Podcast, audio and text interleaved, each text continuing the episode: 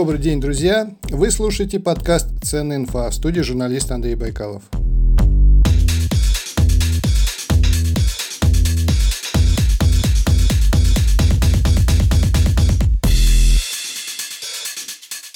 Друзья, перед началом программы небольшое объявление. Тренд 2020 года – это умение снимать видео и выходить в прямые эфиры. Особенно это важно для предпринимателей. Если вы до сих пор не создаете видеоконтент, то теряете 7 клиентов из 10. Нужно выходить в онлайн и нужно делать это правильно.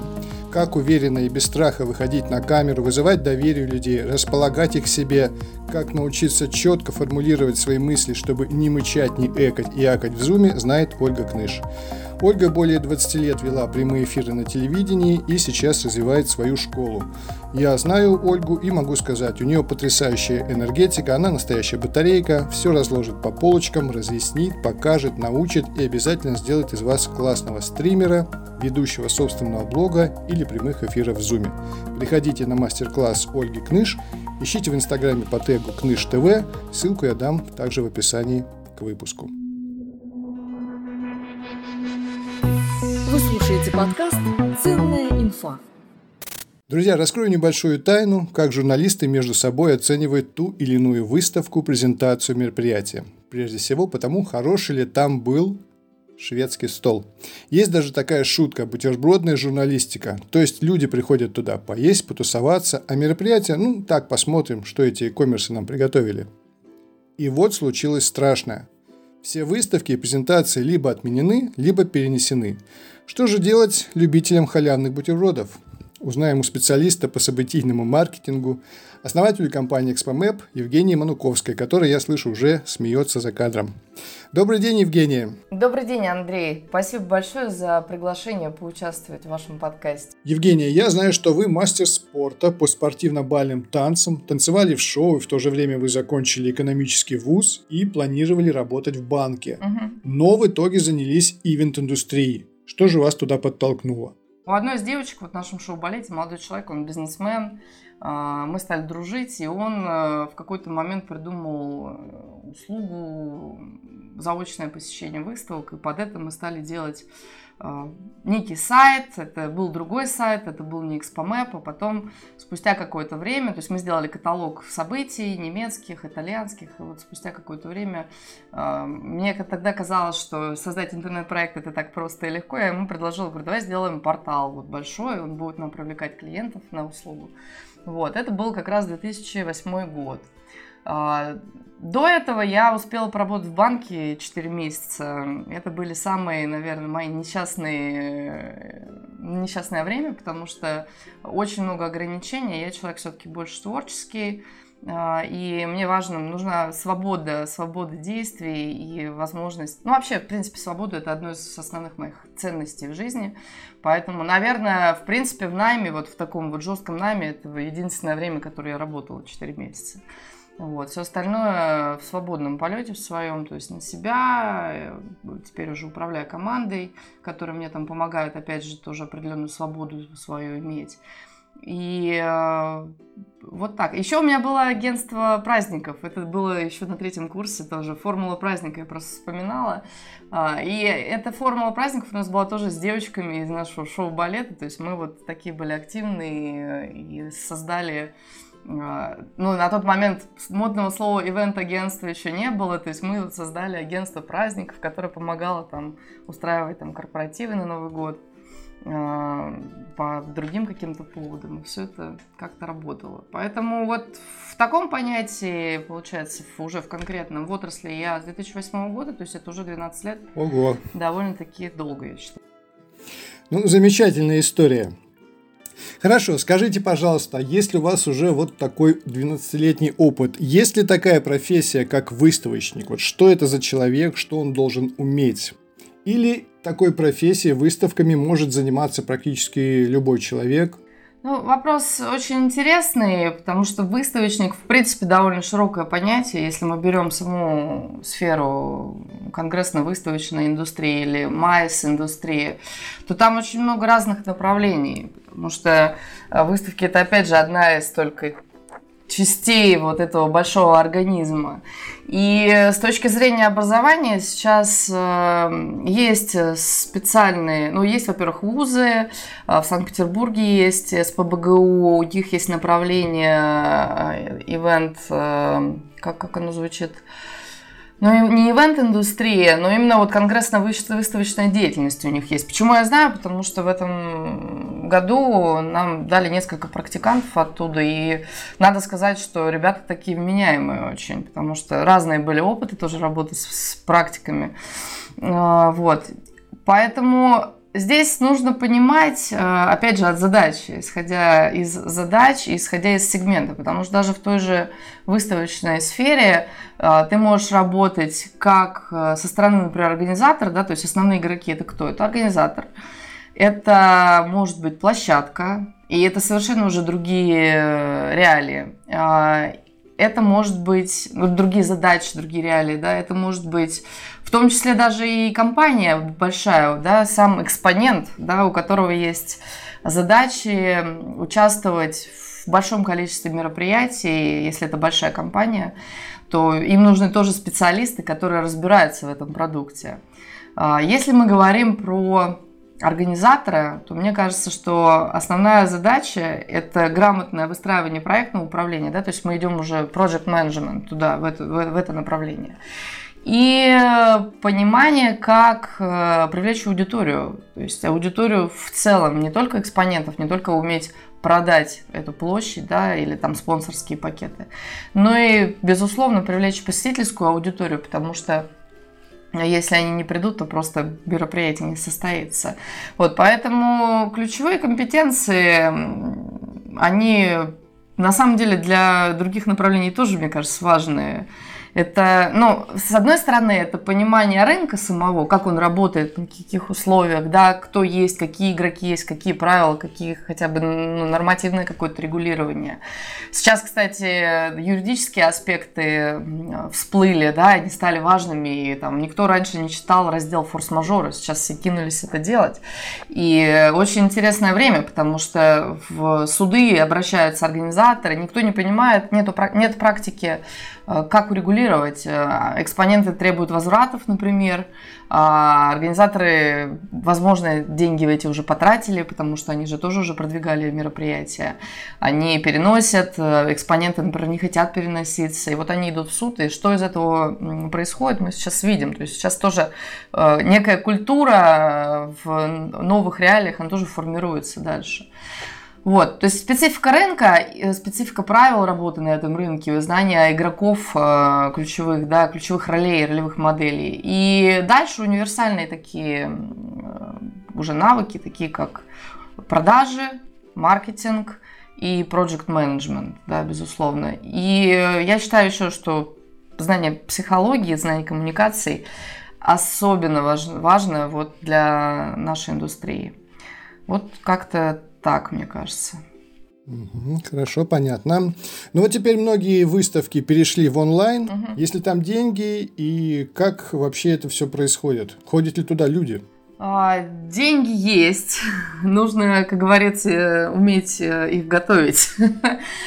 Смотрите, здесь э, сейчас очень интересный период. Почему? Потому что фактически до этого, сколько не пытались сделать э, онлайн-выставки до пандемии, да, до этого периода, а, никто должным образом не относился к этому инструменту ну, как бы с таким, с интересом, да, организаторы отметали э, этот вариант, говорили, что это неинтересно, не невозможно. Сейчас получается, что с одной стороны отрасль более готова, потому что про цифровизацию, про диджитализацию говорят э, везде, и все в цифру уходит. И если мы с вами вспомним, то мы когда-то такси через диспетчеров вызывали, да, и ждали, там, не знали, где эта машина. Сейчас мы это делаем буквально там в 2 секунды, и машина приезжает там через 3 минуты. И это стало нормой жизни. Вот нечто происходит э, в нашей сфере. Э, идет это сложно, идет это тяжело.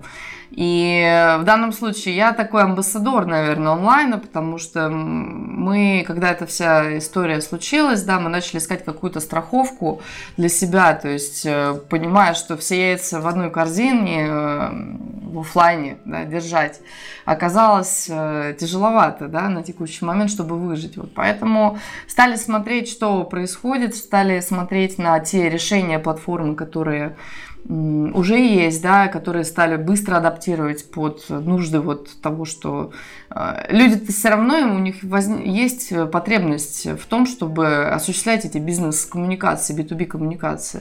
Более того, ряд компаний, которые не успели потратить свои бюджеты, у них есть реальная потребность их потратить на выставки, да, поэтому здесь вот эти деньги их нужно просто забрать, потому что они понимают, что если они сейчас не потратят эти бюджеты, то им снизят снизит просто на следующий год э, лимиты своих там расходов.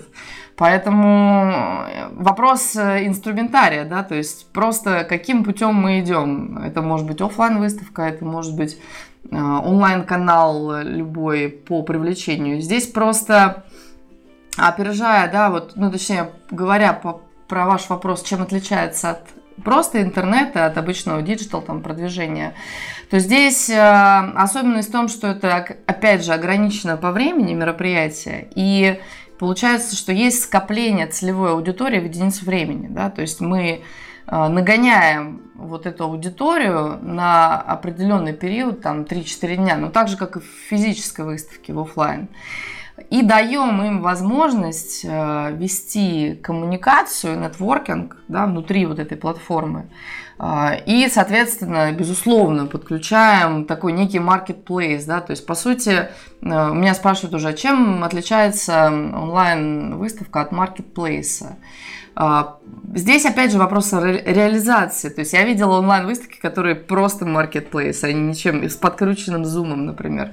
Но по факту это вопрос эм, именно взаимодействия внутри платформы, то есть это инструменты коммуникации, те же самые видеозвонки внутри платформы, инструменты матчмейкинга, которые позволяют э, находить, да, рекомендовать, вот этот искусственный интеллект э, рекомендует одним компаниям посетителей, там, посетителям компании, или может продукты рекомендовать, или может рекомендовать онлайн-сессии, то есть конференц-часть, да, какую-то, а, других там делегатов, спикеров, что угодно, то есть эти сущности, они настраиваются.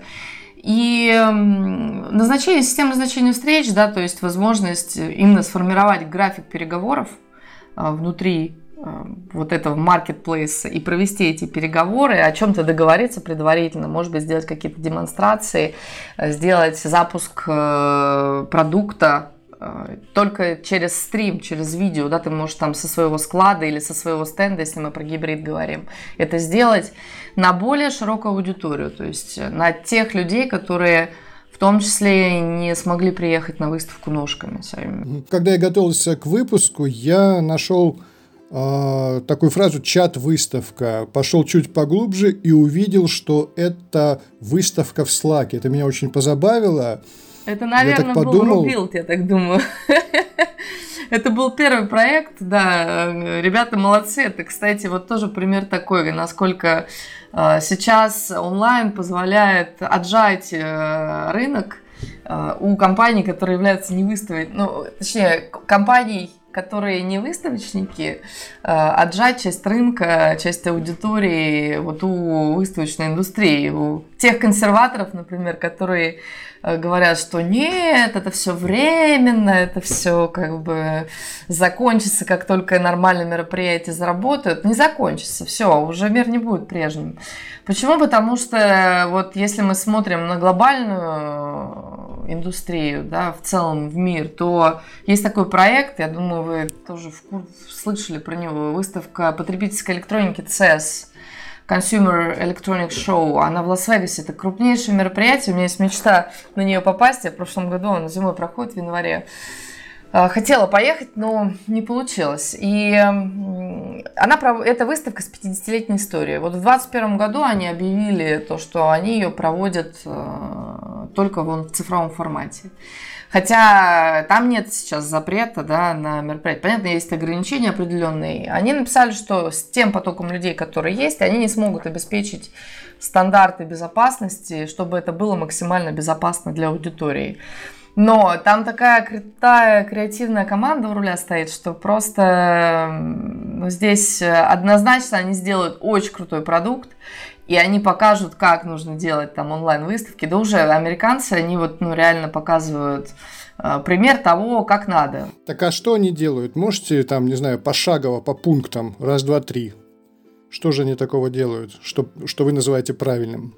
А, так вопрос э, быстрого решения основных задач, которые есть у посетителей, у экспонента. То есть это найти контрагентов, которые э, помогут решить ваши задачи. То есть это, опять же, я сказала, что три базовых компонента, которые я считаю, это э, marketplace, то есть это должен быть шикарнейший просто поиск по экзибиторам, да, по экспонентам и по продуктам, то есть тебе нужно, можно вбить любое слово там в рамках, э, любой тег в рамках темы выставки, и ты быстро получаешь тот список и можешь по нему очень быстро ориентироваться. Это дальше искусственный интеллект, который уже на основе твоих действий на платформе начинает тебе предлагать, а посмотри это, посмотри это. Просто представьте, как увеличивается вовлечение. Вот я, например, подписана на Apple Music, я постоянно пользуюсь тем, что мне рекомендуют. То есть у меня есть вот эта вкладочка, которая там Э, подобрано для вас. И они мне постоянно пополняют э, каких-то новых артистов, накидывают, которые вот в тех стилях музыки мне нравятся. И это очень круто работает. То есть здесь то же самое. Больше компаний получит охват просто. И э, это средство коммуникации, то есть это должно быть очень тоже просто. Назначил встречу, то есть система назначения встреч, назначил встречу, не потерялся, не забыл про нее, то есть email-уведомления правильно настроенные, возврат, пуш-уведомления, да, возврат на платформу, то есть вовлечение постоянное. Ты возвращаешь там разными, там, деловой какой-то активностью, приглашениями. А, и, соответственно, чтобы люди доходили до этих встреч, которые они назначали. Все, и дальше очень простой интерфейс, который позволяет вот этот видеозвонок провести, там, я не знаю, подгрузить файлы, ну, такие микровебинарные комнаты, условно, которые там под, под, подгрузить переводчика, например, да, подтянуть еще, что если международные переговоры. Вот. Это сторона именно техническая. А, ну, понятно, деловая программа, она трансляция, это может быть трансляция как онлайн, Э, организованные там из, из студии и просто там через Zoom или через Facecast, неважно. А, это может быть трансляция, если это гибрид, э, офлайновой части тоже. А, это может, могут быть запуски, то есть стрим, любой видео, это тоже как бы часть, потому что этот тренд э, с видео, мы его тоже не можем игнорировать, и в ивент эм, он должен включаться, и на этом можно делать большую ставку тоже. Те же запуски продуктов, то есть на CES всегда э, делают релизы каких-то новых э, крутых продуктов, вот все крупнейшие технологичные компании, там Apple всегда там запускали свои продукты, там Стив Джобс презентовал всегда. Вот. Поэтому вот как-то таким образом. А вторая часть это, конечно же, привлечь э, свою аудиторию. То есть все-таки сделать, чтобы она дошла, используя там свои базы, используя диджитал продвижение. Потому что какую бы ты платформу крутую не, не взял, не сделал, не настроил, если ты не сможешь э, привести туда людей, то как бы к чему это все, да? Потому что организаторы иногда думают, что вот мы сейчас э, просто купим платформу или там сделаем свою, неважно, и это как-то само заработает. Нет, это не заработает. Нет. То есть здесь есть примеры уже этого. То есть это такая же работа, как и с офлайн событием. Ты должен ее продвигать и э, максимально подробно и много говорить о новых возможностях, о новых инструментах, которыми может пользоваться аудитория. Не знаю, ответила я на вопрос? Вполне ответили. И еще вот какое интересное словосочетание появилось в последнее время. Гибридное мероприятие. Вот слово гибрид, оно, оно больше подходит к сельскому хозяйству. Ну, я не знаю, скрестили мандарин да, апельсин, да. получился клементин. Не очень, кстати, вкусный фрукт, но тем не менее. Вот что такое гибридное мероприятие и почему мне встречаются слова о том, что это якобы будущее эвент-индустрии? Да, действительно, гибридное мероприятие, по сути, новый тренд, о котором заговорили активно в период пандемии, и как раз это дает сочетание офлайн мероприятий, онлайн, вот мы как раз и скрещиваем это. И почему, почему за этим будущее? Во-первых, то, что я сказала, да, цифровизация и упрощение процессов, бизнес-процессов. То есть то, что позволяет компаниям делать, решать свои задачи быстрее и дешевле, то будет э, существовать и развиваться. И в данном случае за счет онлайна мы можем, который добавляется к офлайну, да, мы можем, во-первых, расширить аудиторию, просто стереть границы, да, потому что если мы берем, например, мероприятие региональное, любое, небольшое, не крупную международную выставку, а какое-то небольшое мероприятие, может быть, там в Екатеринбурге, то вряд ли туда полетит э, бизнесмен, не знаю, с той же там, Германии или из, из того же Китая. Хотя ему потенциально могут быть интересны компании оттуда. Но если это онлайн, э, и если он получит информацию о том, что есть такое мероприятие, где есть его там целевая аудитория, то он однозначно придет. А, я сама была посетителем кантонской ярмарки, китайской, крупнейшая экспортная ярмарка. И мне было очень интересно все это посмотреть, как это работает. Но оно было в онлайне, это был не гибрид, потому что тогда еще нельзя было проводить мероприятия у них. А, но смысл в чем? То, что я бы не поехала на это мероприятие, потому что это дорого. А в онлайне я зашла и сделала там те переговоры, которые мне нужно было. Поэтому, с одной стороны, это расширяет аудиторию, а с другой стороны, упрощает коммуникации, да, потому что, опять же, тоже сейчас видеозвонки после пандемии у нас стали уже тоже таким стандартом. То есть сейчас люди некоторые не хотят на встречу ехать, тратить время в пробках, им проще провести по зуму да, переговоры. Вот. А также это удешевляет в какой-то степени лиды для компании, потому что, опять же, за счет того, что охват шире, и э, не нужно платить э, так много за квадратные метры условно, да, то есть э, это может быть дешевле, может быть дешевле участие именно в онлайне для компании, то есть это возможность все равно себя представить. И для организатора это новый источник доходов. Вот. Здесь просто нужно к этому приходить более креативно, творчески, для того, чтобы создавать продукты на базе платформы, на базе гибрида самого.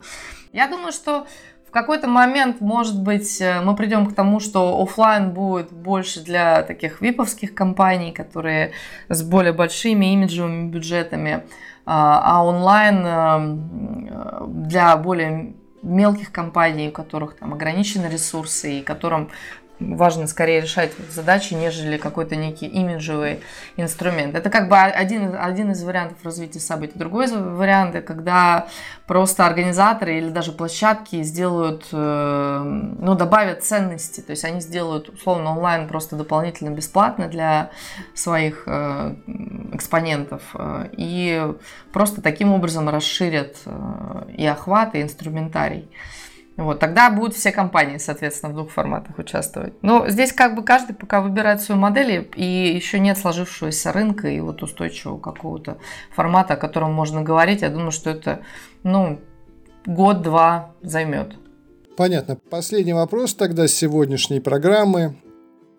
Какое письмо вы бы написали самой себе вот сейчас из 2020 года в 2019 год? Что хотели бы рассказать той Евгении Мануковской? Я бы, наверное, пожелала себе беречь свои силы, не растрачиваться, не транжирить их, потому что впереди будет много работы, и нужно будет много что сделать. И побольше гулять, гулять на природе, медитировать, слушать интуиции. И э, в конце декабря я была на Бали, поэтому я бы порекомендовала себе кайфануть там просто много-много, хорошенечко, да, потому что следующий такой большой отпуск и зарубежная поездка, она будет непонятно когда, не так скоро, по крайней мере. Это мы видим сейчас, да, потому что последняя моя поездка была в феврале, я ездила на превью Ганновер Месса. Вот, поэтому кайфани там на Бали, я бы себе написала. Вот. Как-то так. Замечательное пожелание. Друзья, ну вот и все на сегодня. Надеюсь, эти минуты прошли для вас с пользой, ведь не случайно подкаст называется «Ценная инфа».